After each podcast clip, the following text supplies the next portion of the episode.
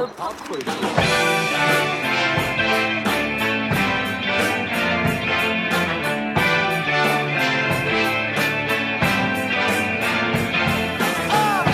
willkommen zu 1000 Jahre Pop Kultur. mit dem heutigen Thema Monumente der Popkultur Chapter 3, also 3 Nummer 3. und Episode 43. Das auch noch. Die genau. haben wir inzwischen schon. Ja. Ja. Das ist schon ganz schön alt geworden, ne? Wir oder wer? Ich wollte es jetzt Die nicht so anderen. sagen. So alles. Insgesamt. Finde, wir haben uns gut gehalten. Ja, das finde ich aber auch. Ne? Ja. Und unser Podcast auch. Das finde ich auch. Ne? Ja. Ich hoffe, ihr findet das auch. Aber ich denke mal schon. Ne? Guck mal, wir sind bei der dritten Monumente-Folge. Das stimmt, also eigentlich kochen Mhm. wir jetzt Altes wieder auf, aber aufgewärmtes schmeckt ja immer Schmeckt- besser. Richtig. Ne? Und vor allen Dingen, wir wissen auch eigentlich schon, dass Monumente ist so ein Dauerbrenner. Das wird immer mal wieder auftauchen. Genau. Da gibt es einfach ohne Ende Zündstoff. Genau. Ne? Kommt Denk- auch immer Bitte? was nach. Auf jeden Fall. Ähm, und ganz oft ist es ja auch so, dass wir in unseren anderen ähm, Episoden gar nicht so die Monumente unbedingt ähm, Nö. oder nicht immer dabei Nicht immer, haben. nee. Ne? Und das ist dann immer so eine ganz schöne äh, Episode, um dann nochmal richtig die großen Dinge rauszuholen. Popkultur mal richtig Popkultur sein zu lassen. Absolut, genau. Ja, und ich würde sagen, Natascha, Ja. dann leg mal los. Ich leg mal direkt mit was los, was ähm, leider könnte man sagen im Moment wieder ein bisschen aktuell ist. Ähm, Leider? Ja, leider deshalb, weil die Hauptdarstellerin dieses Films, den ich jetzt kurz nochmal hier mitgebracht habe, vor kurzem erst verstorben ist. Hm, Es geht, Darf ich raten? ja natürlich, Aber nicht Olivia Newton-John. um die geht's Krass. Äh, und um das grandiose Filmmusical Grease. Grease. endlich, endlich, endlich kommt es mal an die Reihe. Ja, du hast das ja hier und da schon immer mal gerne Ja, mal zitiert und Songs gespielt und alles. Ja, das wurde Zeit auf Ja, jeden es Fall. Mhm. wurde Zeit. Es wurde Zeit. Grease. Also, ich könnte mir vorstellen, dass es viele auch meiden, weil sie denken, das ist irgendwie over the top. Ist es, auch. Ist es auch, ja. Aber es ist auch geil. over aber the geil top. over the top. Genau, genau. Ja, Grease ist von 1978 und. Echt von ähm, 78? 78. Krass, ich dachte, das wäre 80 gewesen. Okay. Nee, ist jetzt auch nur Ja, zwei Jahre, aber ich, ich hatte es wirklich schon so an der Schwelle am, zu den Ah, okay, 80ern. verstehe, verstehe. Mhm. Ist ja auch schwer einzuordnen, weil es ja eigentlich, ähm, das Setting ist ja eher 50er Jahre. Stimmt. Ne? Mhm. Ja. Also jetzt an den Leuten erkennt man nicht unbedingt, Nee. dass es aus den 70ern ist. Nee, das stimmt. Ja. Dem vorangegangen war aber tatsächlich auch ein Bühnenmusical Ja, stimmt Mhm. und das gab es seit 1971. Ähm, die Regie führte Randall Kleiser. Drehbuch. Alan Carr, Bronte Woodard, Produktion Alan Carr, Robert Stigwood. Auf die kommen wir gleich mal zu sprechen, ähm, denn interessant ist nämlich, wie es überhaupt dazu kommen konnte, dass das Ding verfilmt wurde. Es war nämlich gar nicht so, mh, ja, es war gar nicht so, so absehbar, dass sich das zu so einem großen Hit entwickeln würde. Ähm, Hauptrollen John Travolta natürlich, John Genial Travolta, auch, Olivia Newton-John und dann in weiteren Rollen Stockard Channing, Diddy Conn und in einer Gastrolle Frankie Avalon. Ja. Und zwar als Teenager. Ja. Ich habe Ähm, gestern noch irgendeinen Musikvideo-Ausschnitt gesehen, wo er drin vorkommt, oder? nee, wo, wo John Travolta halt so Moves macht zur Mucke. Das ist einfach so absurd. Eher älter oder damals? Also eher Das- als junger also, Mensch? Ja, oder? ja, also aus dem Originalfilm. So ein Original Es ist speziell. Ja, ja, sehr. Aber sehr witzig auch. Ja, das Ich habe glaub sehr ich. gelacht. Ja, gucken wir uns mal kurz an, worum es eigentlich in Grease geht. Denn die Story ist relativ simpel Ja, eigentlich. ne? Schmier, ne? Bitte was? Schmier. Schmiere, genau. In Deutschland hatte es nochmal den Beinamen Schmiere, denn das bedeutet ja Grease übersetzt. Ähm, also wir befinden uns im Sommer 1958 und der Film beginnt mit einem Rückblick an einem Strand und äh, mit dem Blick auf eine Urlaubsliebe zwischen Danny Zuko, also gespielt von John Travolta, Ja. und Sandy, Ja, Sandy, Olivia genau. Newton-John. Sandy ist aus Australien, ähm, über den Sommer ähm, dort in dem Ort äh, am Strand, aber der Sommer ist zu Ende und sie müssen sich trennen. Mhm. So, dann switcht der Film um, Schulbeginn nach dem Sommer, Schulbeginn an der Rydell High School. Danny ist Anführer der T-Birds, einer Greaser Gang, also deswegen auch der Name Mhm. Ah, ja. Greaser. Ja? Genau, die sehen auch alle gleich aus fast. Das Ganze, genau, das Ganze nennt sich, also, ne, das heißt, wir haben mit Pomade zurückgegelte Haare und äh, Lederjacke und so, ne? Ähm, und wenn wir Gang sagen, dann klingt das erstmal ein bisschen unheimlich vielleicht, Ja, aber es ist eine nette Gang. Das ist eine nette Gang. Eine ganz das ist nette nicht so Gang. die Gang vom Bahnhof. Nein, nein, keine Hells Angels oder so. Nein. Und äh, die T-Birds wiederum sind befreundet mit der Mädchenklicke rund um ihre Anführerin Betty Rizzo. Ähm, Pink Ladies sind es im Übrigen. Ah, ja. ja ähm, Sandys Eltern wiederum ähm, sind äh, mit ihr in den USA geblieben. Also nicht wie äh, zuerst gedacht zurück nach Australien. Mhm. Nein, sie ist in den USA geblieben und kommt als Neuzugang an die Rydell High. Mhm. Äh, sie freundet sich dort relativ schnell mit Frenchie an. Ähm, Frenchie ist ein Mädel aus dieser Pink Ladies Clique. Ähm, Frenchie ist äh, auch einer meiner Lieblingscharaktere, muss ich sagen. Ähm, ist halt eher eine Nebenrolle, aber wirklich eine coole Nebenrolle, Ja, finde ich. stimmt, ja. Ähm, Frenchie überlegt zum Beispiel, die Schule zu verlassen, um Kosmetikerin zu werden. Ja, Bei Avon. so ähnlich, Avon genau, genau, genau, ja. Das könnte man auch super in die Monumente mit einbauen. Avon, das ist ja. auch so ein Ding. Meine frühere Tagesmutter war Aaron-Berater. Echt? Ja. Krass. Doch, war jeder hat geil. im Bekanntenkreis jemand, der Ist das so? Ja, also ich fand das ganz auch. toll. Also die hatte überall Schminke rumfliegen. Genauso Überall. wie Tupper, Leute, die irgendwas mit Tupper zu tun hatten. Das war Auch, so aber Ding. Aaron war natürlich um einiges glamouröser Ja, ja, total. in unserer Vorstadtwelt. Ja, gut. Am ersten Schultag kommt es dann zur ersten Wiederbegegnung zwischen Danny und Sandy, denn beide dachten ja, sie würden einander nie wiedersehen. Ne? So. Ähm, Danny freut sich auch zuerst total. "Ah, Sandy, ja, äh, wird dann aber äh, sofort, äh, ihm wird aber sofort bewusst, dass er jetzt ja eigentlich den Coolen geben muss vor seinen Freunden. So. Und ähm, naja, zeigt ihr das dann eben auch und sagt, äh, Sandy und so und ähm, lässt sie so ein bisschen in der Luft hängen. Sie ist verletzt, weil sie das gar nicht deuten kann und ähm, das ist so der Start in den Film eigentlich. Also wir sehen halt Danny, der irgendwie Teil dieser Clique ist und Sandy, sie ist halt so ein bisschen so das liebe Mädchen von nebenan und so richtig passen die beiden nicht zusammen, wenn man jetzt so die Äußerlichkeiten äh, Ja. sich anschaut. Gut, sie geht dann auch erstmal in der ersten Zeit mit der Sportskanone Tom aus ähm, und hängt dann eben mit den Pink Ladies ab. Äh, Danny ist eifersüchtig, als er sie mit Tom sieht und ähm, ja, fängt dann auch an, irgendwie Selbstsport zu treiben, aber das alles liegt ihm nicht so, weil er sofort aggro wird und beim Basketball eher irgendwie gegen die Brust schlägt, als nach dem Ball zu greifen. Kein und gutes so. Anger-Management. Ne? Absolut, ja, ja, ja, ja, ja. So, und äh, dann gibt es noch ähm, so einen zweiten Strang. Danny und seine Gang ähm, haben noch eine verfeindete Gang ähm, und die haben viel coolere Autos. Also es geht ganz stark auch um Autos Ja, natürlich. ja. Und ähm, die T-Birds träumen davon, ein super schnelles Auto zu haben, um Rennen fahren zu können Mhm. gegen diese verfeindete Gang. Ja, um das umhin zu kriegen, bringen sie die alte Karre von Kaniki, das ist äh, einer der Freunde aus der Gang, auf Vordermann. Und ähm, gut, man muss natürlich dazu sagen, wir sind hier in einem Musical, das heißt, das alles wird natürlich dann immer mit Songs und Tanz unterlegt, ja. Also Greased Lightning beispielsweise, kennen wir glaube ich alle den Song, hoffentlich ähm, den Song, der wird dann quasi performt, während sie dann versuchen, da dieses Auto auf Vordermann zu bringen und so und dann davon träumen. Ja, nun ähm, hat sich Danny aber auch natürlich in den Kopf gesetzt, Sandy irgendwie zurückzugewinnen. Und irgendwann schaffen sie es eben auch. Also nachdem er sich da als Sportler versucht hat, hat sie auch Mitleid mit ihm, weil er einmal stürzt. Und schwupps sind sie wieder zusammen. Ja. Ähm, daneben bändeln auch nochmal Kaniki, der Typ aus der, ähm, aus der Gang, und Rizzo aus der Mädelsklicke miteinander an. Rezo. Rizzo, ja. ja. Ähm, dann gibt es einen Schultanz. Ähm, bei der TV-Sendung National Bandstand gab es ja wirklich. Ne? Ja. Und ähm, diese, diese TV-Sendung kommt halt an die Rydell High und alle Ja, sind auch ganz cool. aufgeregt. Und da kommt es dann auch zu einem ähm, Dance-Off, so zu einem Tanzwettbewerb. Ja. Ähm, aber währenddessen kommt es auch wieder zu Stress zwischen Sandy und Danny. Ähm, zugleich glaubt Rizzo auch noch schwanger zu sein, was auch noch mal so einen kleinen Part in diesem Film einnimmt und so ein bisschen einen ernsthafteren Charakter mit so, mit so unterbringt. Ja, ähm, also es passiert relativ viel. Ne? Und der Film ist so auch noch nicht zu Ende natürlich, wenn ich das jetzt hier äh, stoppe. Also es geht noch gut weiter. Ähm, es endet natürlich mit einem Happy End. Also Grease ist Bubblegum-Kino halt. Ne? Also so ein richtiges Wohlfühlding, finde ich. Ja? Das äh, platzt mit all seinen Farben quasi Wie sagt und, man und heute? Sounds. Da gibt es doch so ein Wort für. Es ist doch halt gerade so, ein- so, so, so ein In-Wort geworden, wenn etwas. Sag mal. Wie nennt sich das denn? Pleasant?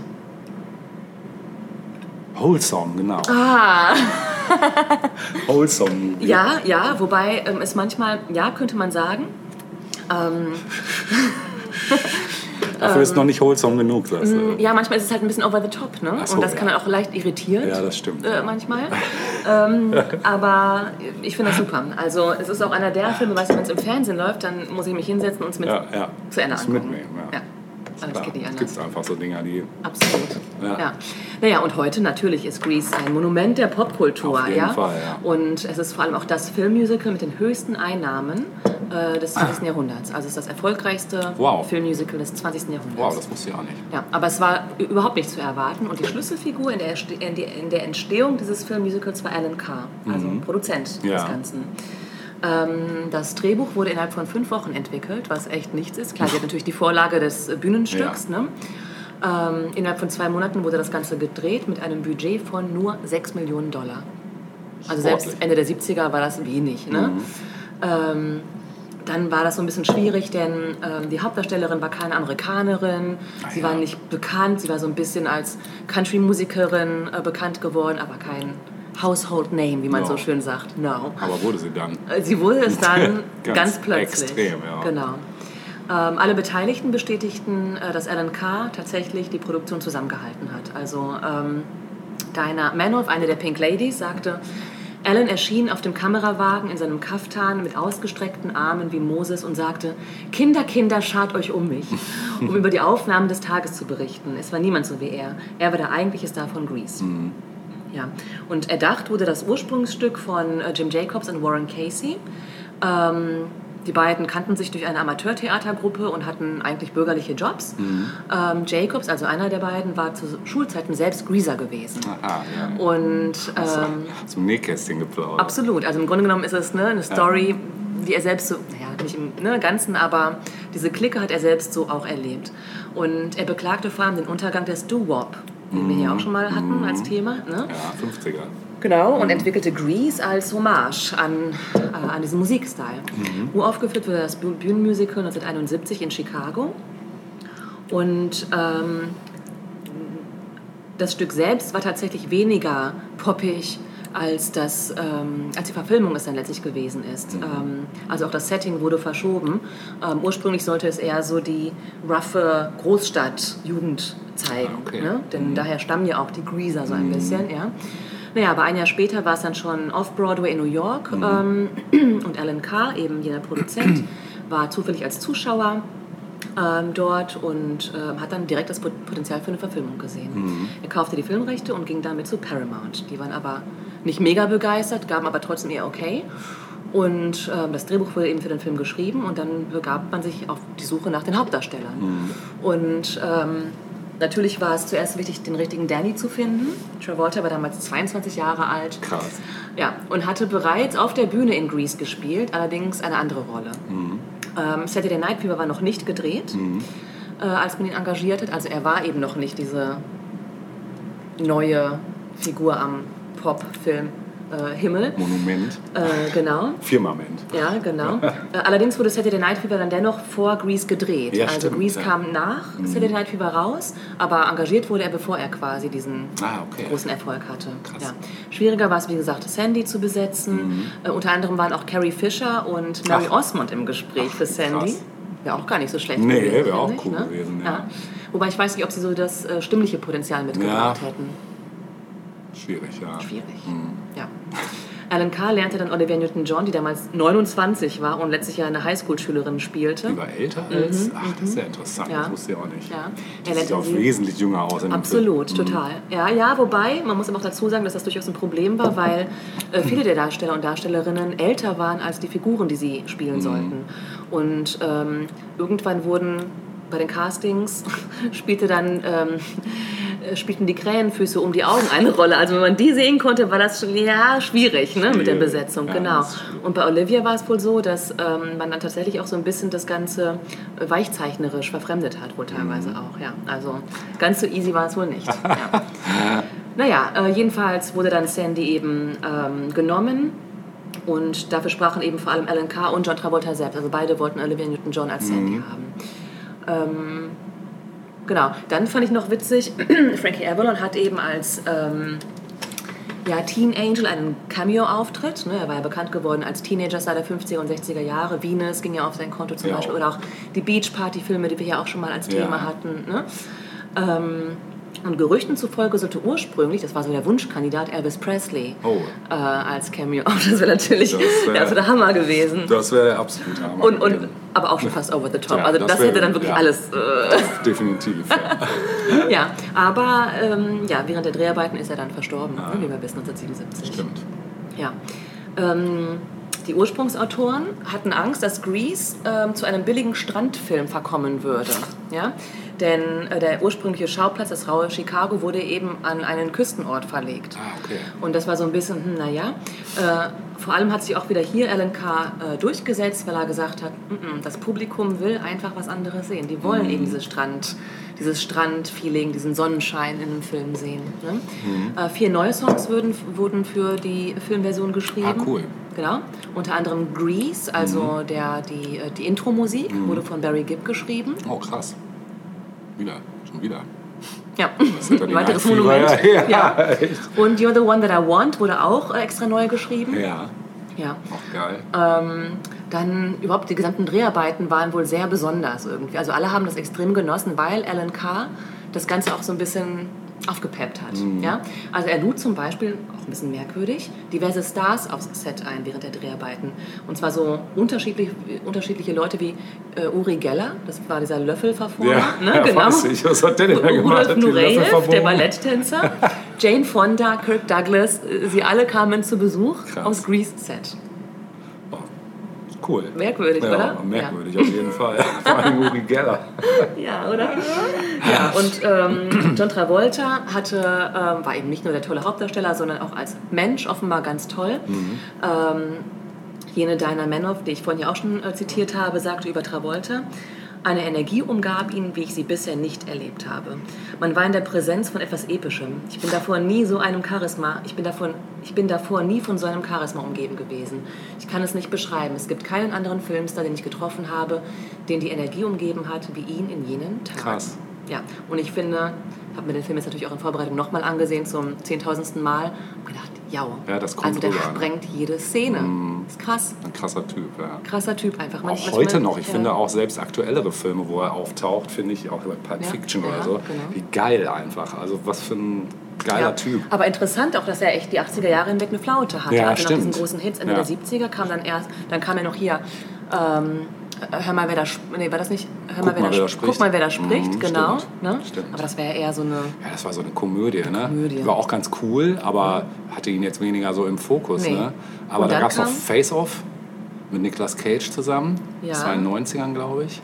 also vor allem war es Pulp Fiction, das Ja, er quasi Fiction aus der Gruft wieder Fall. hervorgeholt Definitiv, hat. ja. Und von da an, Get Shorty war da nicht auch. Gab es auch äh, noch, ja. stimmt. Ja, es gab noch so ein paar. Gab noch so ein Aber interessant, also einer, der offenbar so ein Charisma hatte, Ja. talentiert war, Krass, ne? Ja. ähm, dass er dann doch irgendwie nach diesen großen Erfolgen plötzlich voll die Flaute hatte. Ja. Mhm. Naja, ja. Ähm, veröffentlicht wurde dann der Film im Juni 78 und die Kritiken waren gemischt. Ja? ähm, also ich habe mir hier eine sehr schöne Kritik rausgesucht, die etwas äh, ähm, ja, gemein ist, aber auch lustig. Hier heißt es, Grease hätte bei den Traueranzeigen besprochen werden sollen. Und Idioten, die nicht wissen, was eine Kamera ist. Die Musik äh, sei grauenhaft und so, ja. Aber Wer war das denn? Weil nee, weiß ich nicht, den suchen wir nochmal raus Ja. und schicken böse Schicken, Briefe. genau, eine tote ja. Ratte. Genau. Einen Daumen und so, ja. Ja, aber auch Alan Carr störte sich nicht daran. Er organisierte ausschweifende Premieren und Premierenpartys. Und bis Ende des Jahres hatte dann der Film auch schon 160 Millionen Dollar eingespielt.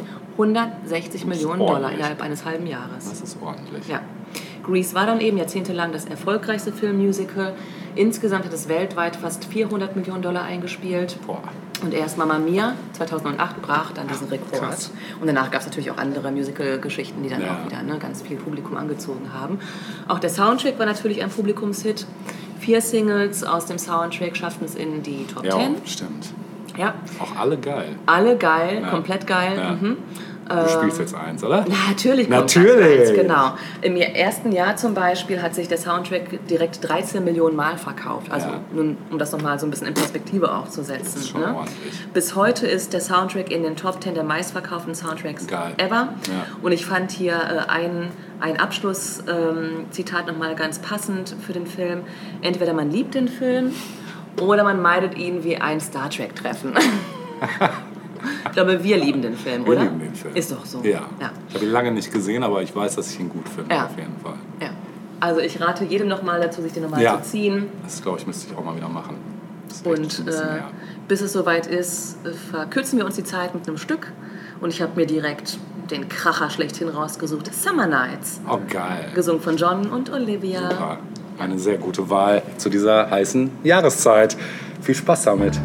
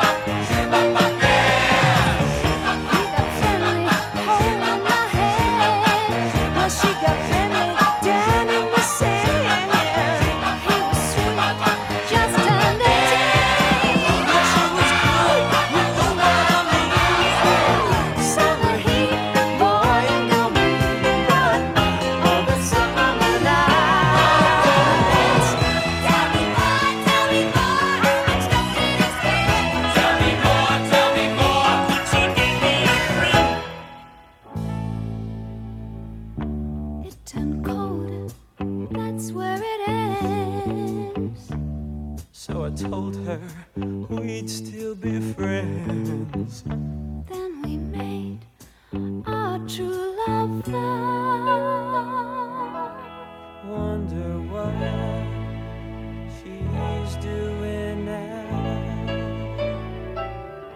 Summer dreams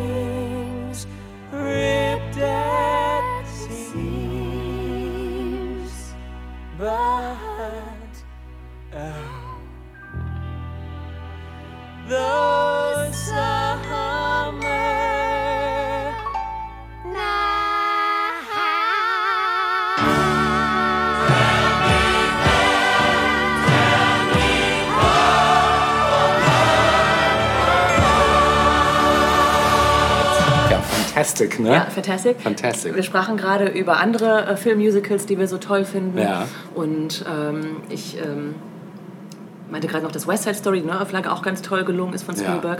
Und dann hat äh, Helge gerade offenbart, dass er äh, Mamma Mia noch nie gesehen hat. Richtig. Hab ich gesagt, echt? Wobei ich das aber auch nicht im Kino gesehen habe, äh, im Fernsehen. Und ich war, hatte überhaupt nicht viel erwartet. Ich wusste Ja. nicht, was soll das eigentlich? Ja. Ne?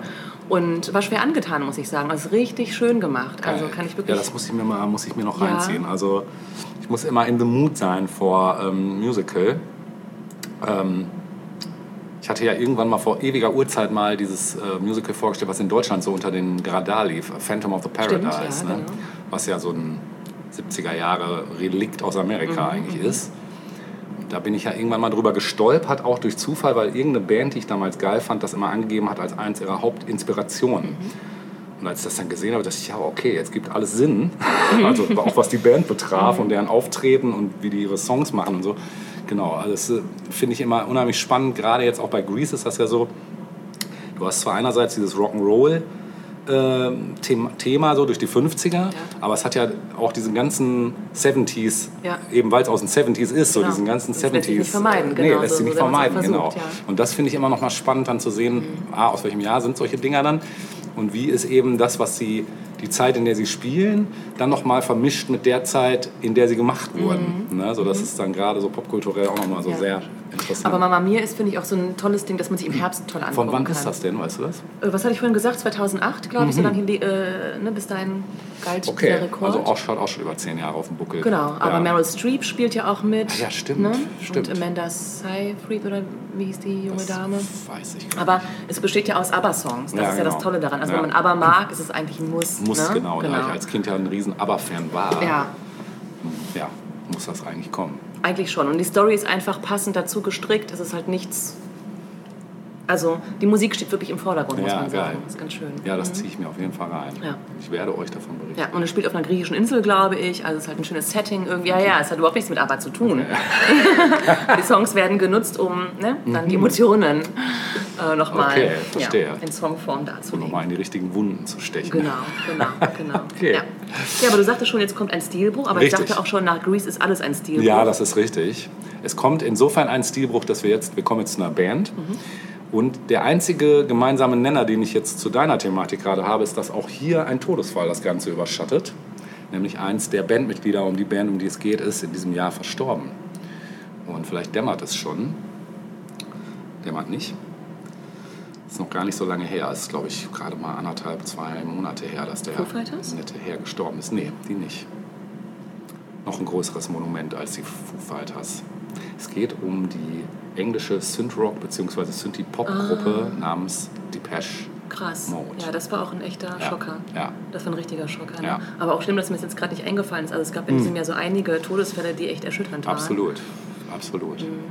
Genau, und ich fand es auch erschütternd, dass wir noch nie so wirklich uns Ja. Depeche Mode gewidmet Ja, haben, außer stimmt. vielleicht mal irgendwie mal so am Rand, Möglich Randnotiz. eigentlich. Ja, genau. Deshalb ist jetzt Ja, Zeit, schön. um Depeche Mode mal aufzukochen. Ja. Ja, ähm, der Name ist einem französischen Modemagazin äh, namens Depeche Mode entliehen. Und die Gruppe ist mit weltweit über 100 Millionen verkauften Tonträgern eine der erfolgreichsten Bands der Welt.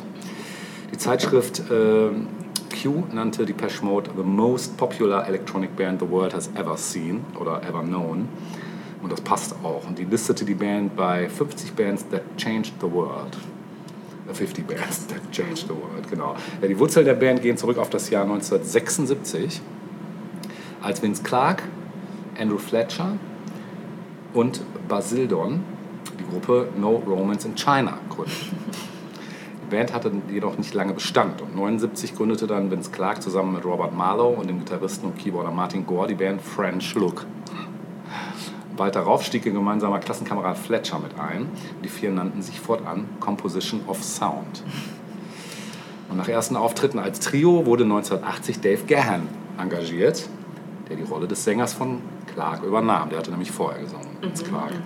Ja, die Band nannte sich auf Gahans Vorschlag hin nach einem französischen Modemagazin in Depeche Mode um, verbannte alle herkömmlichen Rockinstrumente und verlegte sich ganz auf synthetische Klangerzeugung. Und nachdem äh, ähm, das Quartett dann zunächst erfolglos Demoaufnahmen an Plattenfirmen verschickt hatte, wurde die Mode dann 1980 im Herbst von Daniel Miller, dem Gründer des britischen Independent-Labels Mute Records, entdeckt. Als die Band im Vorprogramm von Fat Gadget unter anderem im Londoner Club, äh, Club Bridge House spielte. Ja, Mute ist ja so ein Label, was eigentlich durch, durch die Mode dann auch durch Ja. die Decke gegangen ist, das muss man ja auch sagen. Äh, Es war, hat sich immer den Status eines Independent-Labels gewahrt, lustigerweise, aber ich glaube, eins für die damalige Zeit der Most Major Independent-Labels, kann man fast sagen. Genau. Ja, in der Urbesetzung, also Dave Gahan Gesang, Andrew Fletcher, Martin Gore und Vince Clarke, alle Synthes, begannen dann im Dezember 1980 erste Plattenaufnahmen und die erste Single Dreaming of Me erschien im Februar 1981. Ja, die profitierten dann am Anfang der 80er in Großbritannien äh, auf, mit der aufkommenden New Romantic Welle halt und dem damit einhergehenden Synthesizer-Boom, der äh, eine ganze Reihe von neuen Bands und Künstlern wie Gary Newman, OMD und The Human League zum Beispiel populär machten. Und die zweite Single New Life wurde in Großbritannien zu einem Hit. Der Nachfolger allerdings, Just Can't Get Enough, kletterte im Oktober 81 bis in die britischen Top 10. Ähm, auf der 81er-Tour verließ die Mode das Londoner Umfeld und spielte erste Konzerte auf dem europäischen Festland. In der Markthalle Hamburg hatte die Band am 25. September 81 dann ihren ersten Auftritt vor deutschem Publikum. Ja, dann erschien im Oktober 81 nur, äh, das erste Album Speak and Spell, das mit ja, eher unbeschwerten, tanzbaren City-Pop aufwartete und zumindest in Großbritannien ebenfalls zu einem kommerziellen Erfolg wurde. Und kurz nach der Veröffentlichung verließ dann allerdings der Songschreiber Vince Clarke die Band, um sich erst Yazoo und dann The Assembly und später ab 85 dann Erasure zu widmen. Mhm, Auch krass, ne? Ja, Ja. er hat eine ganze Menge, Ja. war, der war immer umtriebig bis heute, also er ist ja auch heute immer noch sehr umtriebig. Ja, aber der hat eigentlich, zum, kann man sagen, zum falschen ne? Zeitpunkt die Band verlassen, genau. Naja, aber wer weiß, wie es sich entwickelt hätte, denn Gore, der bereits auf Speak and Spell zwei Stücke beigesteuert hatte, trat als Komponist und Texter in die Fußstapfen von Clark. Und auch wenn viele äh, Journalisten nach Clarks Weggang vom schnellen Ende des Trios überzeugt waren, mh, konnte sich auch die zweite im September 82 veröffentlichte Langspielplatte A Broken Frame in den britischen Charts behaupten. Und auf dem Album kündigte sich nämlich dann schon so ein stilistischer Wandel an, weg vom leichten Disco-Sound der Anfangszeit hin bis zum heute prägenden, schwermütigen Elektropop. Und Anfang 82 dann die Offenbarung, da stieß nämlich mein persönlicher Held, der Keyboarder Alan Wilder, durch eine Anzeige im Melody Maker zur Band. Warum dein persönlicher Hero? Ich finde, der hat ganz entscheidend den Sound von Depeche Mode geprägt, bis zu seinem Weggang, aber da komme ich gleich noch zu. Mhm. Also zunächst fungierte er nur als Ersatz für Clark bei Fernsehauftritten, sowie während der ab Mitte äh, 82 in Raleigh begonnenen CU-Tour. Und erst nach der Veröffentlichung von A Broken Frame wurde er als vollwertiges Mitglied in die Band aufgenommen die damit wieder zum Quartett wurde. Und als einziger des Quartetts konnte Wilder eine klassische musikalische Ausbildung vorweisen und zeichnete in der Folgezeit maßgeblich für das klangliche Erscheinungsbild der Band verantwortlich. Und seine ausgefallenen Soundarrangements wurden in Kombination mit Gores eingängigen Melodien und Gahans flehendem Bariton zum Markenzeichen von Depeche Mode. Und das im August 83 erschienene Studioalbum Construction Time Again trug bereits eindeutig Wilders Handschrift. Erstmals kam dann nämlich die neue Technik des Sampling zum Einsatz. Das Stück Pipeline zum Beispiel basiert nahezu ausschließlich auf Fragmenten aus Industrie- und Alltagsgeräuschen.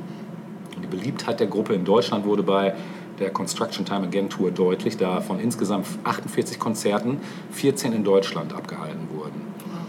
Und im September 84 veröffentlichte dann das Nachfolgealbum Some Great Reward, das in dem Bielefelder Hansa, äh, Bielefelder, das wäre schön, in den Berliner Hansa Studios aufgenommen wurde, perfektionierte den samplebasierten Maschinenklang und erhielt dann so, so Hits wie People Are People oder Master and Servant, also zwei Single-Auskopplungen, die erstmals weltweit hohe Chartplatzierungen erreichten. Ja, das frühe Schaffen wurde dann im Oktober 85 äh, auf der Single-Compilation The Singles 81 bis 85 zusammengefasst. Mit Black Celebration lieferte die Band dann im März 86 ihr düsterstes, von schwarzer Romantik durchzogenes Werk ab, ohne erprobtes Pop-Terrain zu verlassen. Mit dem Video zur dritten Single des Albums, A Question of Time, begann die Zusammenarbeit der Band mit dem niederländischen Künstler Anton Corbin. Genau, der in der Folge dann nicht nur weitere Musikvideos mit der Band drehte, sondern darüber hinaus zahlreiche Cover, Schriftzüge und medial geprägte Bühnenbilder entwarf und als Art Director bis heute das visuelle Erscheinungsbild von Depeche Mode maßgeblich beeinflusst hat. 87 äh, veröffentlichten die LP Music for the Masses äh, und die wartete mit musikalischen Neuerungen auf. Die Songs klangen transparenter und vielfältiger als beim Vorgänger und wiesen deutliche Einflüsse der Minim- Minimal Music auf. Außerdem wurden verstärkt Gitarrenriffs und akustische Instrumente wie Klavier, Akkordeon, Flöte, wenn auch in gesampelter Form, in die elektronischen Klanglandschaften dann mit eingebaut. Und die anschließende 101 Konzerte umfassende Tour markierte den bisherigen Karrierehöhepunkt der Band. Depeche Mode schaffte dann den kommerziellen Durchbruch in den USA und avancierte als Synthie-Band zum Stadion-Act. Und ich finde, wenn ich kurz Ja, sagen darf, ich finde so, ähm, es, es, es gibt ja gar nicht so viele Pop- und Rockstars, ähm, die eine Fanbase haben, die sich auch so kleidet. Ne? Also es gibt alle Jubeljahre oder ne, alle Jubeljahre Stimmt. mal. Also Madonna ist so ein Fall oder Elvis klar sowieso. Ne? Ähm, vielleicht so ein paar K-Pop-Acts wahrscheinlich auch, denke ich heute. ja. Ne? Aber auch die Pesh Mode gehören dazu, dass Auf die Fans dann entsprechend so ausgesehen haben wie ihre Idole. Voll. Faszinierend, Ja, ne? total, ja. Ja. Ja, einen Mitschnitt des vor über 60.000 Zuschauern besuchten Abschlusskonzertes im Pasadena Rose Bowl Stadium wurde Anfang 89 als Live-Doppelalbum 101 veröffentlicht, begleitet von einem gleichnamigen Film, der während der US-Tour entstand. Mit einem einzigen Konzert am 7. März 88 in der Werner Seelenbinder Halle in Ost-Berlin mit 6.481 Besuchern gehörte die Mode zu den wenigen westlichen Bands, die in der DDR auch live auftreten durften. Für das Konzert erhielt die Band übrigens 5000 D-Mark. Bereits im Jahr zuvor war ausschließlich dort die Compilation Greatest Hits veröffentlicht worden. So, dann kam, kommt eins meiner äh, Highlights, nämlich im März 1990 kam das Album Violator auf den Markt. Die erste bereits im August 89 veröffentlichte Single Personal Jesus enthält akustische Gitarrenelemente, die einen weiteren Schritt in ihrer musikalischen Weiterentwicklung symbolisierten. Die zweite Single Enjoy the Silence gilt als erfolgreichster Hit der Band. Ähm, ent, entsprechend übertraf Violator all die bisherigen Verkaufszahlen. Und laut dem im Jahre 2006 erschienenen Re-Release wurde das Album über 7,5 Millionen Mal verkauft. Das Magazin Rolling Stone führt Violator auf der Liste der 500 besten Alben aller Zeiten auf Platz 167. Die Single Personal Jesus schafft es auf Platz 368 der 500 besten Songs aller Zeiten. Und die haben, Ja. haben sie auch nie angebiedert. Also da kamen so viele Null. neue Styles irgendwie auf, Ja. aber die haben einfach ihr Ding durchgezogen. Total, ne? Das ist wirklich, immer. Genau, du hast ja auch immer sofort erkannt. Ne? ja. Ja, und im Jahr 1990 ähm, drehte Depeche Mode für den französischen Fernsehsender ein Musikvideo auf dem Dach des World Trade Center. Und mit Songs of Faith and Devotion ging Depeche Mode 93 auf den stilistischen Pfad weiter, der sich bei Personal Jesus bereits angedeutet hatte. Elemente aus der Rockmusik wie akustische Drumsets oder verzerrte Gitarren paarten sich mit Gospel- und Soul-Fragmenten sowie elektronischen Klängen und erzeugten einen neuen Stil in der Musik der Band. Und die Aufnahmen während der schließenden Tournee führten zur Veröffentlichung des Albums Songs of Faith and Devotion live, das alle Lieder der CD als Live-Version enthält. Ja, und der Fotograf Corbin drehte mit Devotional den ebenfalls 93 veröffentlichten Konzertfilm der Tournee, der 95 für den Grammy in der Kategorie Best Long Form Music Video nominiert war. Ja, und seit 93 hat die Band bis 2017 regelmäßig alle vier Jahre ein neues Studioalbum veröffentlicht. Mm, Es kamen noch diverse andere Alben danach, aber da muss ich jetzt leider persönlich werden. Nach dem Weggang von Wilder, leider hat mich das nicht mehr abgeholt. Also spätestens seit dem Exciter-Album, wo er ja schon nicht mehr dabei ist, klang mir das plötzlich zu belanglos. Irgendwie fehlte plötzlich so wirklich die Tiefe. Also ist jetzt meine ganz subjektive Meinung, aber ich finde, seit der nicht mehr dabei ist, ähm, ja, das war eigentlich auch schon wie so, ein, wie so ein Tod. Ich meine, jetzt ist Fletcher auch noch weg, das ist natürlich auch richtig übel. Aber als der wegging, das war, da war ich wirklich richtig traurig und ein paar aus meinem Freundeskreis auch, weil, ja, weil einfach klar war, auch als man dann so Solo-Sachen von Wilder hörte, war einfach klar, ja, okay, das ist geil, aber das wird nicht denselben Erfolg haben wie die Pesh Mode. Und es war aber auch klar, die Pesh wird auch nicht mehr so die Charts oder sonst wie irgendwie dominieren oder da irgendwie drin landen groß. Ne? Und das war dann auch so. Ja. Im Februar 2010 trat die Band dann in der Royal Albert Hall in London zum ersten Mal bei einer Benefizveranstaltung auf. Und bei diesem Konzert, dessen Einnahmen an die britische Kinderkrebshilfe British Cancer Trust gingen, stand zum ersten Mal seit der Trennung 95 das ehemalige Bandmitglied Alan Wilder wieder mit auf der Bühne. Und während Go, Gore Somebody sang, begleitete Wilder ihn am Klavier. Wilder schloss eine Rückkehr zu Depeche Mode nicht aus. Aber es ist dann doch leider nicht dazu gekommen. Mm, Weiß man, warum er die Band verlassen hat? Ich glaube, es gab irgendwie persönliche Diskrepanzen. Wie, was genau? Also es gab ja auch so, Gahan hatte ja zwischendurch übel mit Heroin zu kämpfen. Also es ging ja irgendwann rela- relativ Ja. krass bergab mit allen. Ne? Und ich glaube, ich weiß es nicht, man munkelt immer, dass, dass Fletcher und Wilder sich nie so wirklich grün waren.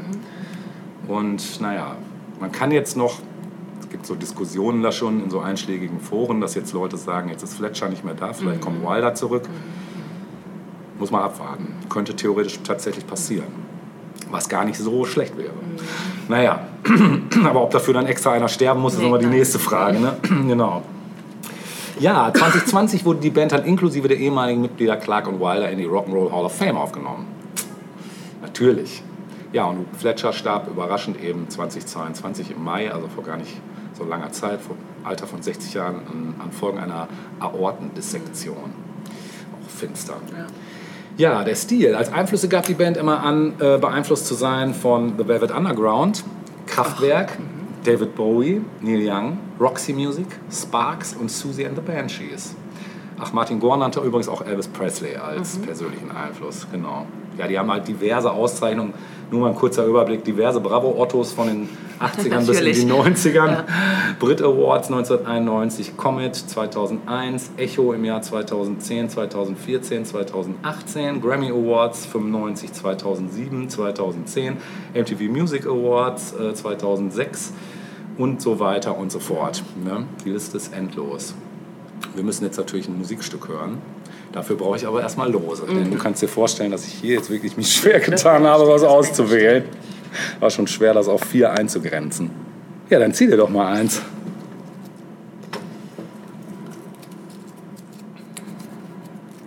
Wir hören Lied Nummer zwei. Nummer zwei. Da lassen wir uns mal überraschen, weil ich habe mir hier nur die Links gespeichert und keinen Titel dazu. Wir lassen uns mal überraschen, was Natascha uns hier gezogen hat. Nummer zwei. Viel Spaß damit. Aus copyright-technischen Gründen können wir diesen Song nicht zur Verfügung stellen. Alle Stücke sind in der Linkliste hinterlegt. Wir Ja. sind gerade ein bisschen abgedriftet. Wir sind gerade ein waren bisschen irgendwann, abgedriftet. Äh, oft bei den Pet Shop Boys gelandet. Ja. ja. dass die auch ihre Hochphase leider auch schon Hinter seit sich geraumer haben. Zeit hinter sich haben. Ja. ja, wir haben also ich meinte so, dass es halt irgendwie krass ist, wie, wie viele Bands so einen Tiefgang verloren hatten, den sie zu einer gewissen Zeit mal hatten. Also jetzt so musikalisch gesehen halt, ne? weil ich meinte, dass seit für mich jetzt halt persönlich, dass Alan Wilder, der, seit der weg ist, mich die nicht mehr so wirklich interessiert haben.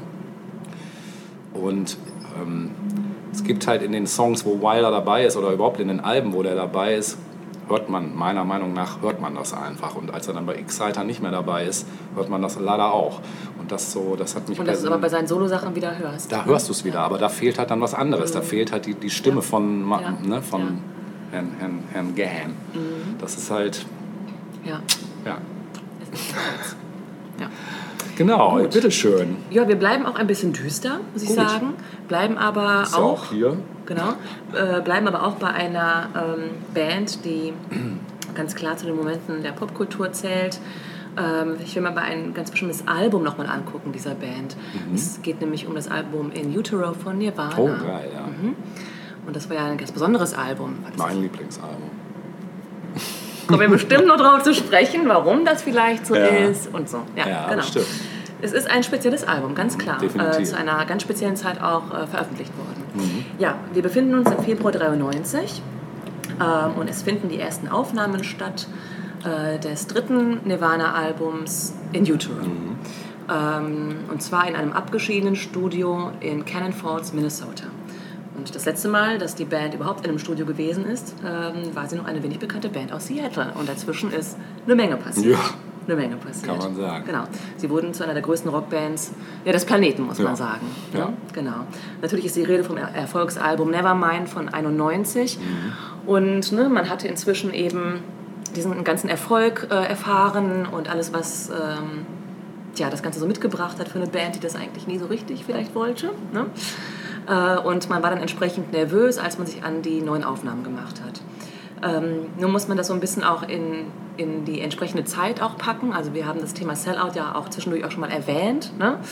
Ähm, das ist einfach, ja, das, heute ist das nicht mehr so Thema, aber ähm, natürlich, mh, also ich weiß nicht, wie du das gesehen hast, aber wenn eine Band plötzlich erfolgreich wurde, die man selbst davor schon gehört hat, war das erstmal, da muss man so mal in sich gehen und fragen, wie findet man das denn eigentlich? Man so, ne? Abstand wahren kurz. Ja, ja. Das war irgendwie so ein ungeschriebenes Gesetz, das war in einem, dass man dem dann plötzlich nicht mehr so richtig trauen konnte. Genau. Was heißt denn das jetzt, wenn die Masse das mag, was ich mag? Ja, ist das Was Bestätigung oder eher? Ja, genau. Ich Ne? bin nicht mehr so der, ich bin nicht mehr so unique, ne, wie vorher. Vielleicht. Vielleicht. Ja, Ne? ja genau. ähm, also ganz klar war es so, dass Erfolg für Indie-Bands und ihre Fans damals Sellout bedeutete, Mhm. also Ausverkauf. Ne? Also du hast deine Seele verkauft, deine Musik und Schon, ja. so. Also äh, das, das zog sich auch ne, durch viele andere Bands und ähm, cool waren immer die Bands, die nie so richtig erfolgreich waren. Die immer so geschraubt haben. Ja, genau, genau. Ja. Und auch Nirvana haben gehadert, unter anderem auch damit. Und der Plan war es, musikalisch zurück zu den Wurzeln zu gehen und ein raues, Mainstream-fernes Album aufzunehmen. Und um das irgendwie hinzukriegen, suchten sie sich den passenden Produzenten. Wobei, wenn ich das Wort Produzent sage, äh, bin ich hier schon auf dünnem Eis. Sie suchten sich nämlich Steve Albini als Recording Engineer aus. Sicherlich eine gute Idee. Genau. Und Steve Albini selbst hat sich nämlich nie als Produzent bezeichnen So, wollen. soll ich dir was sagen? Bitte, bitte. Den hätte ich auch gerne mal als Produzent, Recording Engineer Ja. für meine Band. Ja, wäre bestimmt ganz geil, ne? Ey, das, der Typ ist, der hat Magic Hands. Das ist, der ist einfach. Alles, was der produziert hat, ist geil. Also wirklich, ich wüsste nichts, was ich von dem gehört habe, was ich scheiße finde, weil er und einfach wahrscheinlich, weil er die hat. Band so sein lässt, wie sie sind. Genau. Ne? Weil der kriegt aber auch die Essenz dann noch da Mhm. rausgekitzelt. So, das ist egal, welche Platten du dir anhörst und egal welche Band. Das ist unfassbar, der Typ. Wirklich. Ja, Unfassbar. ja.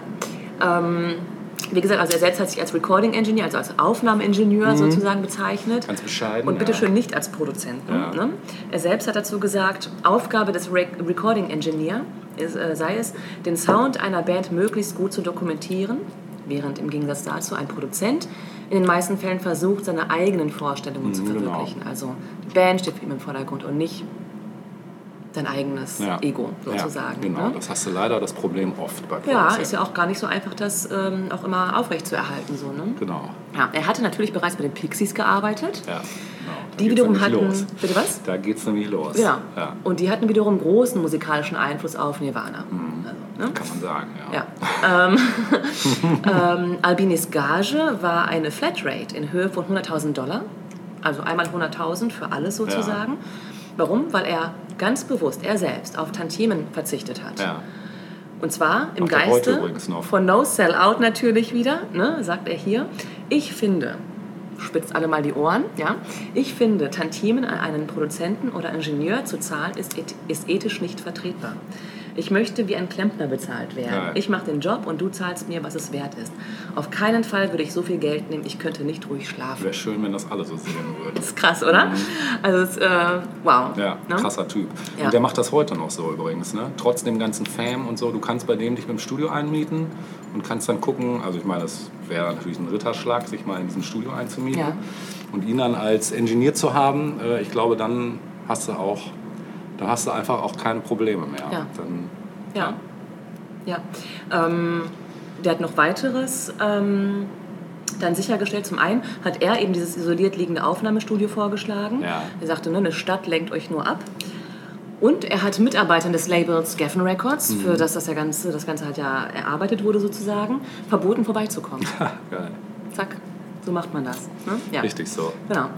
Kurt Cobain natürlich als äh, Lichtfigur der Band ähm, hatte zudem genug. Ähm, also insgesamt war der Erfolg halt einfach auch too much und ähm, vor allem ihn hatte dann ja auch die mediale Berichterstattung über sein Privatleben hat vereinnahmt. Ne? Also äh, die Privatleben der anderen waren überhaupt nicht im Fokus. Es ging ausschließlich um ihn und Courtney Love natürlich und auch das Baby, das dann ja irgendwann kam. Ja, also das alles war ähm, Stimmt. Das alles waren so, so, so die, die Ausgangsvoraussetzungen für dieses Album. Mhm. Ähm, die Aufnahmedauer, da habe ich hier verschiedene Angaben. Also einmal ist die Rede von einer Woche, einmal von zwei Wochen. ähm, aber, ne, also... Sportlich. Sportlich, Ja. genau. Und auch Kurt Cobain selbst hat gesagt, es seien die einfachsten Aufnahmen gewesen, die die Band jemals Ja, das gemacht habe ich auch hat. mal gehört, ja. Ja, auch weil die Stimmung unglaublich gelöst Ja, war und es einfach eine tolle Atmosphäre Ja. gewesen sein muss. Ja, ich glaube, Ja. das sagen auch alle, die mal mit dem aufgenommen haben. Auch Smashing Pumpkins und so haben das auch gesagt. Aha, grundsätzlich so Ja. mit denen. Mhm. Guck. Weil das einfach ein cooler Typ ist. Ja. Ähm, Albini wollte den natürlichen Sound mit emotionalen Tiefen erfassen. Ja. W- Äh, was er äh, dafür getan hat, war, dass er zum Beispiel nicht Double Tracking genutzt hat, Ja. sondern Kurt in einem hallenden Raum singen ließ und das aufgenommen hat. Ja.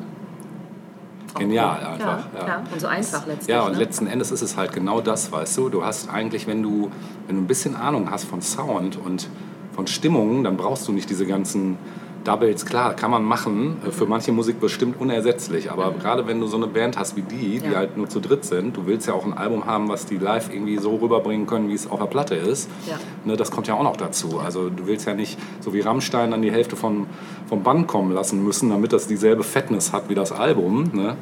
Und so, so halt. Ne? Ja. Ja, und vor allem auch darauf hören, was will denn eigentlich die Was Band will die selbst. Band? Genau, Ne? genau. Ja. Ja, dann gab es die ersten Hörproben und die Plattenfirma war nach der ersten Hörprobe nicht so begeistert, denn sie hatten natürlich auf ein Nevermind 2 gehofft. Ähm, Kurt Cobain sagte dazu, ich kann mir nicht helfen, ich mache nur ein, eine Platte, die ich selbst gerne zu Hause hören würde. Ja. Ähm, Zeitungen schrieben dann, ähm, also es gab halt unglaublich viele Gerüchte natürlich auch um diese gesamte Aufnahmesession herum. Ähm, was würde man da, da letztlich auch ähm, als CD kriegen? Und die Zeitungen schrieben, das Label würde Nirvana Vorgaben machen, wie sie zu klingen hätten. Die Band musste daraufhin, äh, was heißt musste, also sah sich gezwungen, öffentlich zu widersprechen und gesagt, so, wir machen das, was wir gerne wollen. Und das Label hat dazu nichts zu sagen. Und auch das Label hat es geschützt, gestützt mit einer Aussage. Und ähm, Kurt und Chris haben dann später auch nochmal betont, dass Nirvana Sound immer, immer schon, also egal welches Album es betraf, immer schon eine weiche und eine harte Seite hat. Und das stimmt auch. Ja. Ne? Ähm, Ja, das laut-leise-Ding, ne? ja, und es gab, und Nirvana sind ja auch, ich meine, wenn man sich Nirvana anguckt, die haben einfach auch tolle Melodien auch einfach äh, geschrieben. Ne? Voll. Und natürlich werden auch die Beatles als Vorbilder der, äh, ne, der Band auch ähm, herangeführt. Das war ja auch so. Also Ja. das, das hört man ja auch. Ne? Und gleichzeitig eben die Punk-Historie. Also ja, aber sie mussten sich halt permanent rechtfertigen. Ne? Für die einen war es zu lasch, für die anderen war es zu hart. Also man konnte es niemandem wirklich recht machen. Ja, und dann gab es aber dann die erste Single-Auskopplung, nämlich Heart Shaped Box. Ähm, und im Anschluss ähm, All Apologies. Und diese beiden Singles wurden, bevor sie erschienen sind, ähm, dann doch aber noch mal ein bisschen verändert. Und zwar, indem die Band Scott Litt, das ist der R.E.M., Hausproduzent gewesen, herangezogen haben. Auch super, ja. Genau, R.E.M. waren ja auch so, ein, so eine Band, die Nirvana sehr mochten, Ja. ähm, insbesondere Kurt. Und ähm, auch das führte dann dazu, dass man gesagt hat, aha, jetzt so die Single-Auskopplungen, die sollen also ein bisschen äh, poppiger gemacht werden. Naja, ne, so. Also es wurde gleich wieder was unterstellt. Ah. Ne? Ja. Dann gab es lange Zeit Gerüchte, vielleicht erinnerst du dich, das Album äh, würde den Titel tragen I Hate Myself, Ja, I Wanna Die. ja, ja, weiß weißt du noch, ne? Mhm. Genau. ähm, letztlich war das auch ein Song, äh, der es aufs Album Ja. hätte schaffen sollen, aber das dann eben nicht gemacht hat, aus unterschiedlichen Gründen. Das war irgendwo eine B-Seite, glaube ich, dann am Ende von Ja, das kann gut sein, genau. Und Kurt selbst sagte zu diesem Titel, man, hätte mich für diesen, äh, man hält mich für diesen schäbigen, sich beklagenden, durchgeknallten Schizophrenen, der sich selbstständig töten will. Und ich dachte, ist ein lustiger Titel. Aber ich wusste, dass die meisten Leute es nicht verstehen würden. Und das Cover des Albums war auch speziell. Ja. Also da haben wir dieses Plastikmodell der äh, menschlichen Anatomie. Körperwelten, ne? Genau, Körperwelten, genau, aber eben aus Kunststoff, aus Plastik, mit Flügeln. Ne? Ja. Und die Flügel, äh, dafür hat Kurt höchstpersönlich gesorgt, dass die noch hinzugekommen sind. Und das Gleiche war dann auch auf der Tour als Bühnendeko zu Im sehen. Video ja auch von Art Video auch, Box, genau. genau. Ähm, ja, die Rückseite des Albumcovers äh, wurde von Kurt selbst gestaltet. Und wie gesagt, dann gab es eben die erste Single-Auskopplung, Heart Shaped Box, im August 93. In Utero erschien dann am 13. bzw. 14. September, je nach Land, äh, 1993 und ging in den USA direkt auf Nummer 1. Also irgendwo las ich, es sei das am meist erwartete Album des Jahrzehnts gewesen. Stimmt Ja. vermutlich. Das ist bestimmt so, ja. Ja. Allerdings gab es zwei Geschäfte, die äh, das Album nicht verkaufen wollten, nämlich Walmart und Kmart. Und zwar zum einen, ähm, weil ihnen die Rückseite des Covers mh, nicht, nicht gefiel. Es war ihnen zu Direkt. direkt, genau. zu real. Zu real, Zu genau. real. Is it too real for you? Richtig. Und dann gab es natürlich auch den Song Rape Me, Ja, ne? ja, der ja stimmt, auch ja. irgendwie kontrovers behandelt Ja, wurde. das stimmt, ja. Mhm. Ne? Also da wurde Cobain ja einiges unterstellt. Er selbst hat immer gesagt, es ist ein Anti-Vergewaltigungssong. Er selbst war auch großer Fan der Riot Girl-Bewegung etc. Also ihm ist da wirklich nichts Negatives nachzusagen. Da hat mal wieder jemand irgendwas nicht verstanden einfach. Ne? Wobei man muss auch Ja, sagen, ja so. Es war auch nicht mehr einfach, Kurt's Texte zu verstehen. Das muss man auch dazu sagen. Also, Ja, nun. der, ja. Was soll ich sagen? Interessant finde ich aber, dass sich die Band dann entschieden hat. Eigentlich würde man das gar nicht so erwarten bei einer Band wie Nirvana oder auch bei anderen Bands äh, dieser Szene, ähm, dass sie für eben diese beiden Geschäfte klein beigegeben haben. Das heißt, ähm, die Rückseite des Covers wurde optisch etwas abgemildert und Rape Me wurde in Wave Me umbenannt. Ach. Ja, aber extra für diese beiden Ladenketten. Mit der Begründung, die dann auch wieder sehr real ist. Äh, Kurt sagte, als ich jung war, konnte ich nur zu Walmart gehen. Ich möchte, dass Kids die Möglichkeit haben, das Album zu bekommen. Ja. Da ist er wieder, der nette Kurt. Ja. Ähm, das Album beginnt auch ganz treffend für die Zeit, in der sich die Band befunden hat, mit Serve the Servants und dem Text Teenage Angst has paid off well, now I'm bored and old. Also Teenager-Angst oder innere Unruhe hat sich gut ausgezahlt. Jetzt bin ich gelangweilt und alt. Ja. Aber war es noch nicht mal. Nee, nee, aber es zeigt natürlich, ne, also diese Ironie Ja. und dieser Sarkasmus letztlich auch, Ja. mit dem sie da umgegangen sind, ne. Mhm. wie sie ihren Erfolg auch eingeschätzt haben. Ne. Ähm, ja, die dritte Single-Auskopplung sollte Penny Royalty im Mai 94 werden, aber dazu kam es dann natürlich nicht mehr, weil Kurt im April gestorben ist und das Ganze wurde abgebrochen. Ja, du hast vorhin schon eingangs gesagt, für dich ist In Utero das beste Nirvana-Album. Für viele Fans ist es das tatsächlich. Ah, okay, interessant. Ja, ja. Ähm, ich persönlich schwanke immer ein bisschen. Ja. Ich kann auch gar nicht genau sagen, warum ich schwanke. Mhm. Ähm, ich finde es ganz schwierig, Nevermind überhaupt irgendwie einzuschätzen. Ja, es ist ein geiles Album, Ja, Nevermind. definitiv.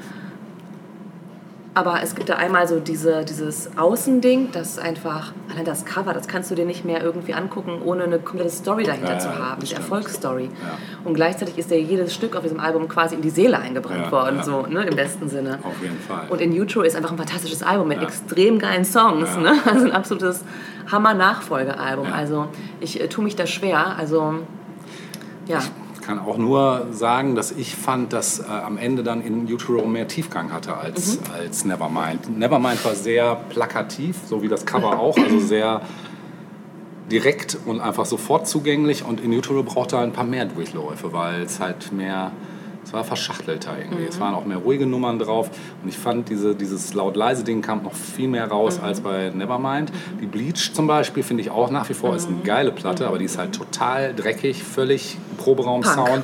Genau. Vom, vom, vom Lebensgefühl halt, ja. Genau, und da fand ich halt zwischen der Bleach und der Nevermind, da ist der Step relativ nah Mhm. und ist einfach besser produziert, die äh, Nevermind, ist aber vom Spirit ähnlich wie die Bleach Mhm. und die In Utero war so ein bisschen so, ja okay, wir sind jetzt reif, so, das ist jetzt, Best of both worlds. ja sozusagen, genau, Ja. Mhm. da war beides drin ne? und äh, ja, einfach geile Texte natürlich, Ja. Alles Und auch Songwriting. erstaunlich, nach so einem Erfolgsalbum dann nochmal so einen Hammer rauszuhauen. Das ist ja auch nicht so. Das muss man auch erst mal ne? schaffen, ja, genau. Selbstverständlich. Genau, ich weiß, dass wir das damals in unserer Band auch total heiß diskutiert haben, das Ja, Thema. Mhm. Weil da war es so halbe halbe. Ne?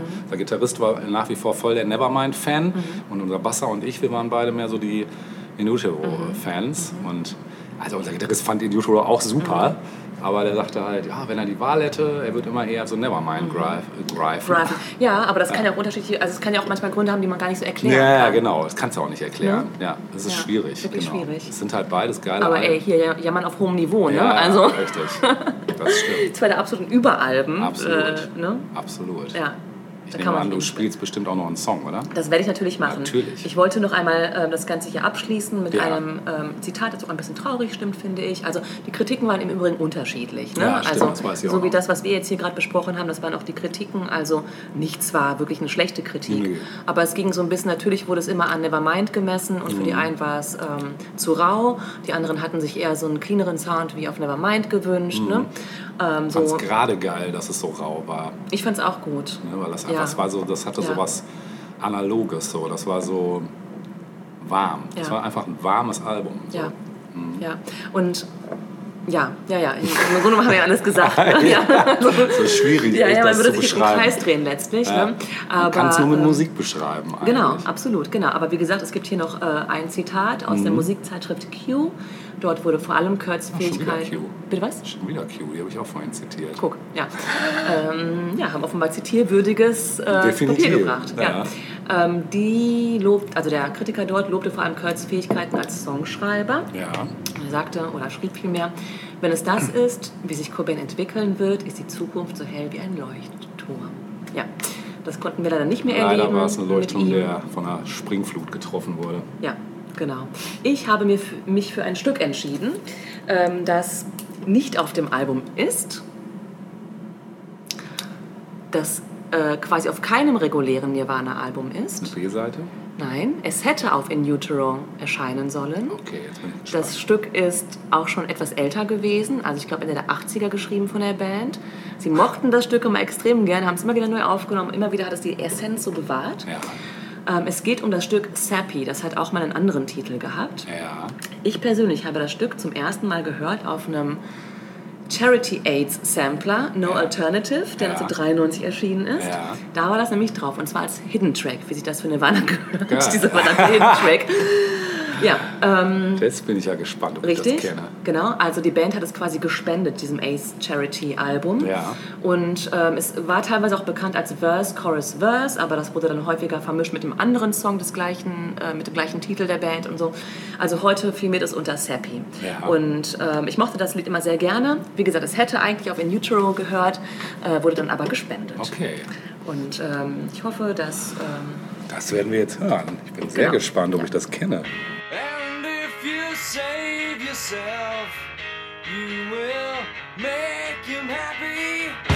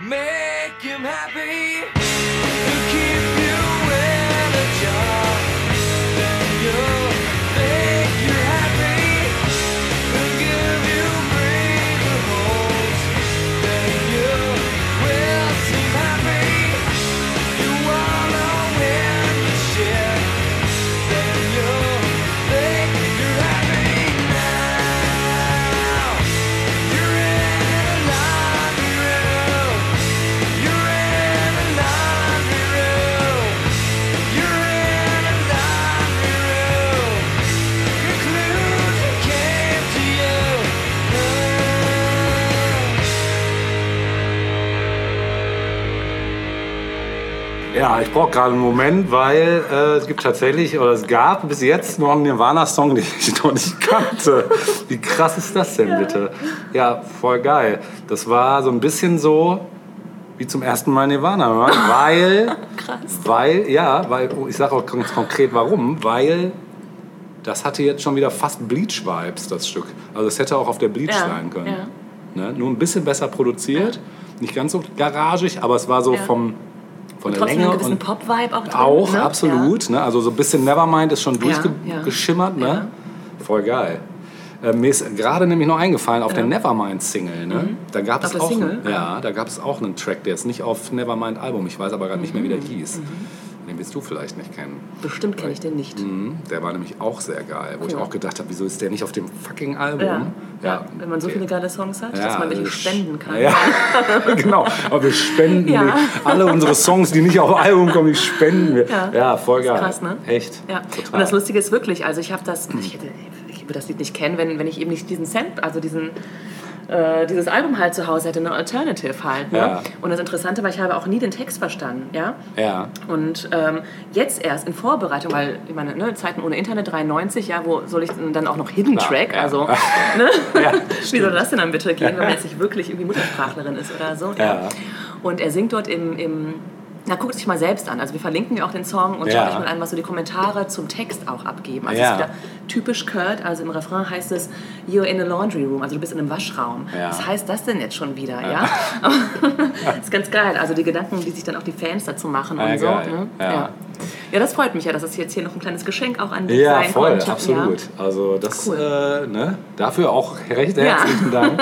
So ist Sehr ja geil. faszinierend zu sehen, wie Nirvana, wenn jetzt auch mal so ein Song hört. Ja, krass. Ja. Also, aber das, äh, ich meine, das hast du natürlich auch wirklich bei vielen populären Bands, dass die immer noch irgendwo wieder noch einen Song schlummern haben, der dann irgendwie Jahrzehnte später plötzlich wieder Aber auch nicht immer geil ist. Erinnerst Nee, nicht als, immer geil, das Beatles stimmt. Free Like a Bird? Ja, ja. Das war ein bisschen underwhelming, würde man Ja, vielleicht das war so sagen. ein bisschen beliebig, ne? Ja. ja. stimmt, das stimmt. Ja, es ist nicht immer geil, aber oft gräbt man noch mal irgendwie eine Perle aus. Auf jeden so, Fall. Und das es ist vor allem so ein. Zeitsprung plötzlich Ja, wieder. total, ja. Ich war auch gerade wieder Anfang 20. Ne? Ja. ja. Ja, wie jetzt die Kurve kriegen nach so einem Monument. Äh, eigentlich könnte man sagen, erster Teil ist vorbei. Nein, machen wir nicht. Wir springen einfach in ein ganz anderes Genre, nämlich in das Genre der Zeitschriften und Comics im weitesten Ja, Sinne. Eigentlich muss man sagen, um das, was es jetzt geht, es ist eigentlich, wenn man es genau nimmt, eigentlich ist es ein Satiremagazin. Und zwar eins ein stilprägendes, ein popkulturell Ich einzementiertes. habe eine Ahnung. Ja, hast eine Ahnung? Hau mal raus. Hat, äh, besteht das aus drei Buchstaben? Ja, Mad. richtig. Krass, interessant. Genau. Habe ich nie richtig gelesen, aber haben alle coolen Leute irgendwie gelesen. Es, es war immer so ein bisschen, ich hatte immer den Eindruck, das ist so das ja, ja, ja, Außenseiter-Satire-Magazin. in der Außenseiterwelt waren es die coolen. Okay. Das ist nett, dass du das so Ja. mal so. Weil ich also dachte, warst du ein cooler ich Außenseiter? dachte immer, ich wäre eher der Nerd, der, der ja, aber auch Mad- das hat ja. hm? Ja, das Dort stimmt. gab es ja Hierarchien. Ja, das stimmt. Hast du auch wieder recht. Also ich war, Matt hat mich halt damals sofort angesprochen. Ähm, das war so diese genau diese Art von Humor, die da bin ich sofort mit klargekommen. Ne?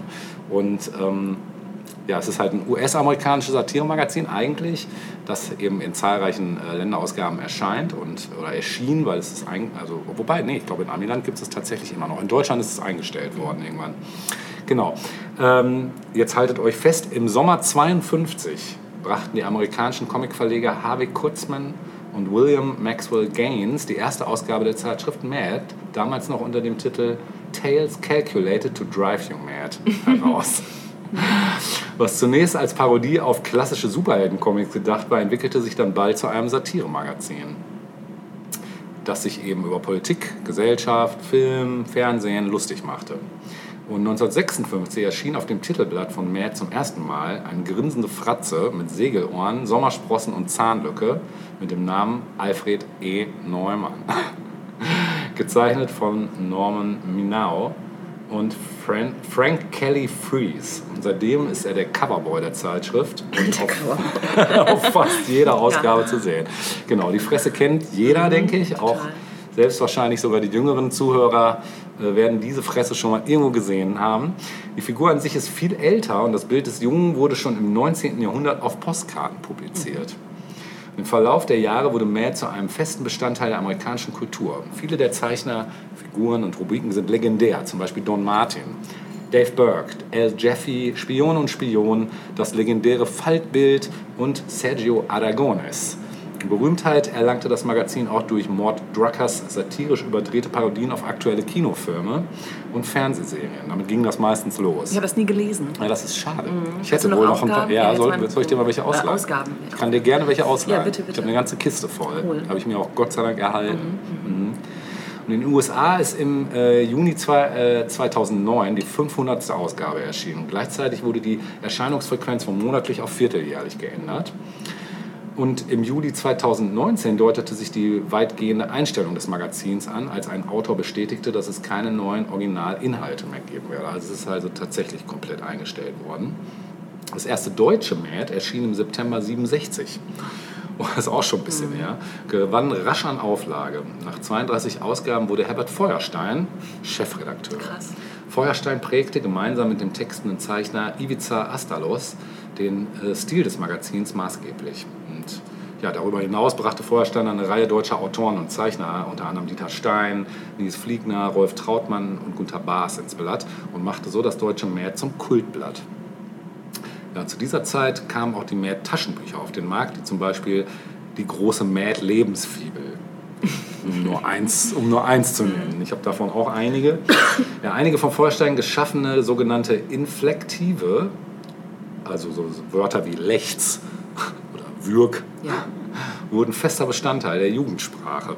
Wenn's- Aha. wenn's das damals ist jetzt, ich hätte das jetzt in Entenhausen äh, Nein, nein, verortet. nein. Also wenn es damals schon das Jugendwort gegeben hätte, wären da mit Sicherheit einige Mad-Kreationen dabei gewesen.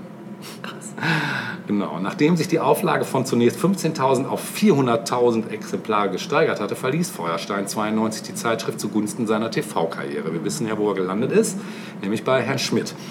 Anfang der 90er Jahre ging die Auflage von 300.000 auf 30.000 Exemplare zurück. Der Verleger Klaus Recht führte das Heft noch drei Jahre weiter, ehe es 95 nach 300 Ausgaben eingestellt wurde. Das ist also auch schon eine Weile her.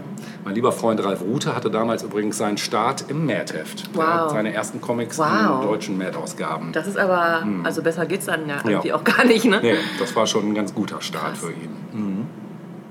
Ja, und am 7. Oktober 98 wagte der Stuttgarter Dino Verlag einen Neuanfang und brachte ein neues deutsches Mad heraus, das bis zum Dezember 2009 monatlich erschien und ab Februar 2010 alle zwei Monate rausgegeben wurde. Im Gegensatz zu dem früheren deutschen Mad war die Ausgabe nicht mehr frei von Werbung und durchgängig farbig. Das war ja vorher immer schwarz-weiß und auf Paperback auch, also auf so Löschblatt-ähnlichem Papier. Genau.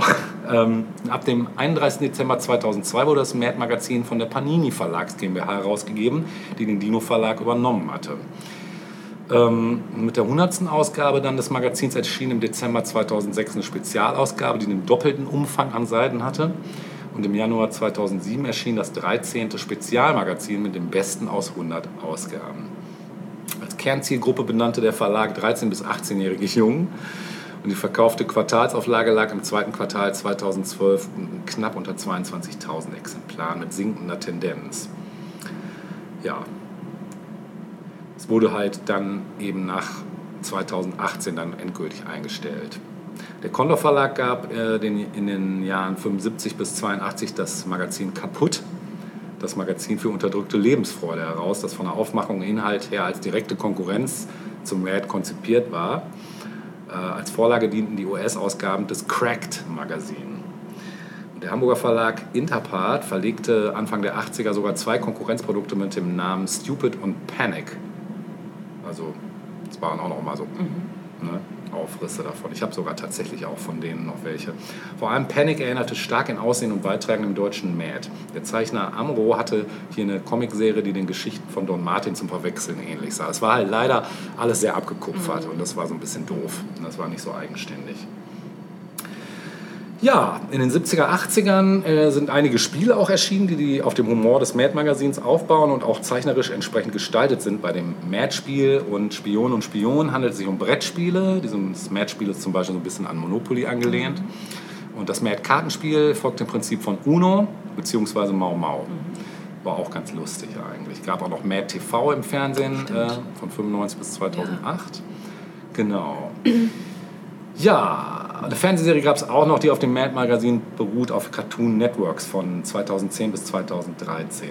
Und zwei, äh, 1988 brachte der Münchner Journalist Hans Gamba mit Müd eine einmalige Parodie auf den Markt. Die habe ich sogar tatsächlich auch. Die ist, glaube ich, richtig Geld wert mittlerweile. Die ist nämlich nur einmal rausgekommen. Ist auch nicht besonders lustig, aber naja. Ähm, will natürlich jetzt ein Musikstück spielen. Und wir spielen jetzt ein Stück von Alfred E. Neumann. Aha, hat er auch äh, eine Popkarriere? Ja, also es gab äh, in dieser Serie damals oder diese Fernseh äh, äh, aufgeführten Dinge da aus den USA, da gab es eben so ein paar Wiederkehr. Es gab sogar mal eine Platte auch, die habe ich leider nicht. Das ist, glaube ich, auch recht viel Geld wert. Und auf, diesem, auf dieser Platte äh, hat Alfred E. Neumann ein paar musikalische Ausrutscher, kann man sagen. Wir hören einen davon jetzt. Viel Spaß damit.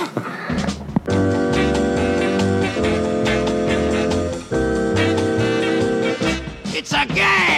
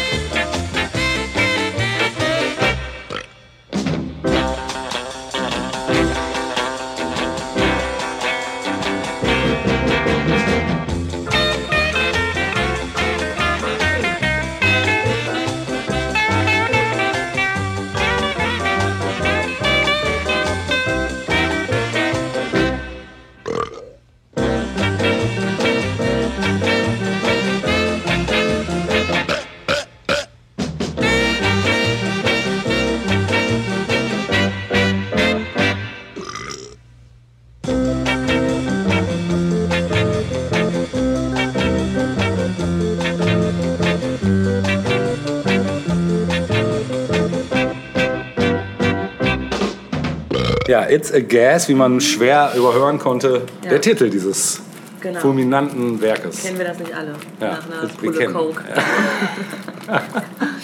Ja. wieder mal ein kleiner Stilbruch hier. Ich habe einen ganz kurzen Beitrag, weil wir auch ein bisschen auf die, äh, auf die Uhr schielen, nicht wahr? Ein bisschen, ja. Ein bisschen, genau. Und äh, wir reisen zurück ins Jahr 1970. Ja, und widmen uns kurz einer Dame, die den Namen trägt Joni Mitchell. Oh ja. Und so, so, es soll um ihren Song Big Yellow Taxi gehen, der für mich auch Teil äh, der Popkultur natürlich ist. Nicht sogar ein Monument der Popkultur. Den müsste ich tatsächlich hören, weil vom Titel wüsste ich jetzt gerade nicht. Oh, dann war es vielleicht falsch ausgesucht. so monumental war es dann wohl doch nicht. Nee, das heißt, ich finde nur weil ich das schon- nicht kenne, heißt Ja. das nicht, dass es nicht, äh, ne, heißt Vielleicht, nicht. vielleicht. Also äh, vielleicht, wenn ich ein bisschen erkläre. Also gut, Johnny Mitchell kennen wir natürlich als äh, Singer-Songwriterin. Ihre Wurzeln im Du hast doch schon mal äh, was Folk. von ihr gespielt. Hab ich? Ja. Was denn? Den Hit I am what I am. What I am is what I am. Nee. Hast du den nicht gespielt? Johnny Mitchell? Ich glaube, ich habe noch nichts gespielt. Von Moni Jitsche? noch nichts. Verwechsel ich jetzt irgendwas? Nee. Erzähl erst ja, mal genau, weiter. Genau, genau. Also das habe ich auf jeden Fall noch nicht gespielt. Okay. Ähm, Johnny Mitchell hatte bereits ihren Durchbruch hinter sich. Ähm, Ende der 60er Jahre und 1970 kam dann das Album Ladies of the Canyon auf den Markt. Mhm. Und ähm, von diesem Album ist auch Big Yellow Taxi. Ähm, man verbindet Johnny Mitchell vor allem so mit dieser ganzen Hippie-Ära. Ne? Woodstock ging ja auf ihr Konto Ja. oder äh, River oder was auch immer. Ne? Mhm. Und ähm, auch durch ihre Stimme und dieses etwas sphärische teilweise ähm, folkartige. Mhm. Und sie selbst hat sich aber tatsächlich nie Teil der Hippie-Bewegung gesehen. Mhm. Sie war auch nicht auf Woodstock, hat das dann eher danach quasi in musikalische Form gegossen. Ah, okay. Ähm, aber wie gesagt, sie selbst hat sich nie so ganz Teil dieser Szene gesehen. Ja, Big Yellow Taxi hat sie geschrieben während eines Trips nach Hawaii. Wie immer ein Zitat, sie sagt, ich nahm ein Taxi zum Hotel und als ich am nächsten Morgen aufwachte, zog ich die Vorhänge zurück und sah diese wunderschönen grünen Berge in der Ferne. Dann schaute ich hinunter und da war ein Parkplatz, soweit das Auge reichte, und es brach mir das Herz, dieser Schandfleck im Paradies. Und dann setzte sie sich hin und schrieb eben das Lied Big Yellow Taxi. Äh, unter anderem dürfte mir doch einigen bekannt sein, ähm, ist bekannt eben diese Stelle im Song They paved paradise and put up a parking lot. Also sie pflasterten das Paradies und bauten einen Parkplatz. Oder aber fordert sie äh, die Farmer in dem Stück auf, das DDT, also das Pestizid, aufzugeben. Sie sagt, sie nimmt Flecken auf ihrem Apfel, äh, aber bitte, man lasse ihr die Vögel und Bienen. So, also es hat natürlich auch eine Umwelt... Ähm, Komponente sozusagen. Genau.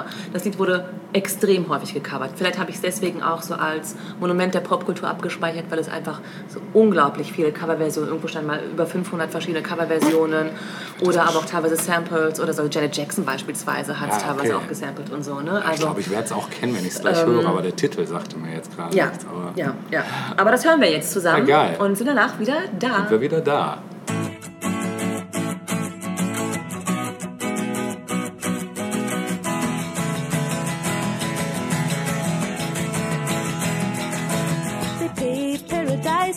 A parking lot.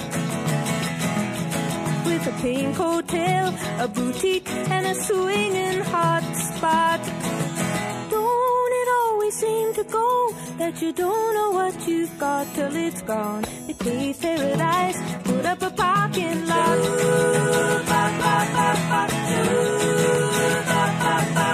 They took all the trees, put them in a tree museum. Charge the people a dollar and a half just to see 'em. Don't it always seem to go that you don't know what you've got till it's gone? They paved paradise, put up a parking lot.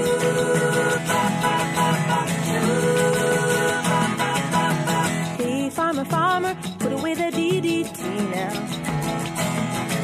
Give me spots on my apples, or leave me the birds and the bees.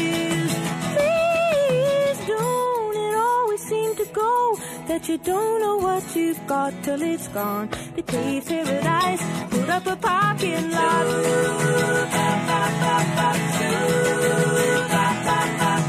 Late last night, I heard the screen door slam. And a big yellow taxi took away my old man.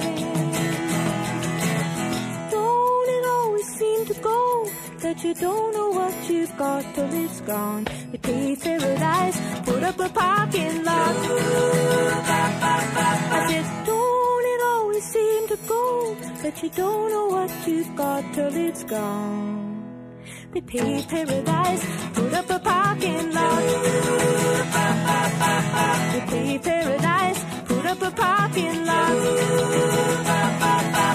They paradise, a parking lot. Schön. Süß, ne? War natürlich, kan- Natürlich kan- bekannt, ja. Natürlich, ja. Aber ich hatte auch überhaupt nicht auf dem Schirm, dass das von ihr ist, ehrlich gesagt. Genau. Ja, wir kommen zum Ende des ersten Teils und ein großes Thema hatte ich mir da noch vorgenommen. Also es ist jetzt nicht so groß, dass es noch mal eine Stunde dauert, aber es wird sich auf beide Teile unserer Monumentfolge im Groben beziehen, denn es geht um die Musikrichtung Soul. Denn ich dachte mir, das ist auch ein Monument, äh, wo man durchaus mal einen Pro Protagonisten von Ja. äh, featuren kann. Und äh, da habe ich mir erstmal einen rausgenommen, ähm, der gebürtig aus Texas kommt und dann 2003 in Los Angeles äh, verstorben ist. Äh, er trägt den bürgerlichen Namen Barons Eugene Carter oder auch Barry Lee, besser bekannt unter dem Namen Barry White. Barry White. Barry White. Barry White. Genau. er hatte auch ein paar schöne Spitznamen, äh, auf die komme ich gleich noch. Mm, Ja, es war halt eben ein US-amerikanischer Sänger, Songschreiber, Arrangeur, Orchesterleiter und Musikproduzent.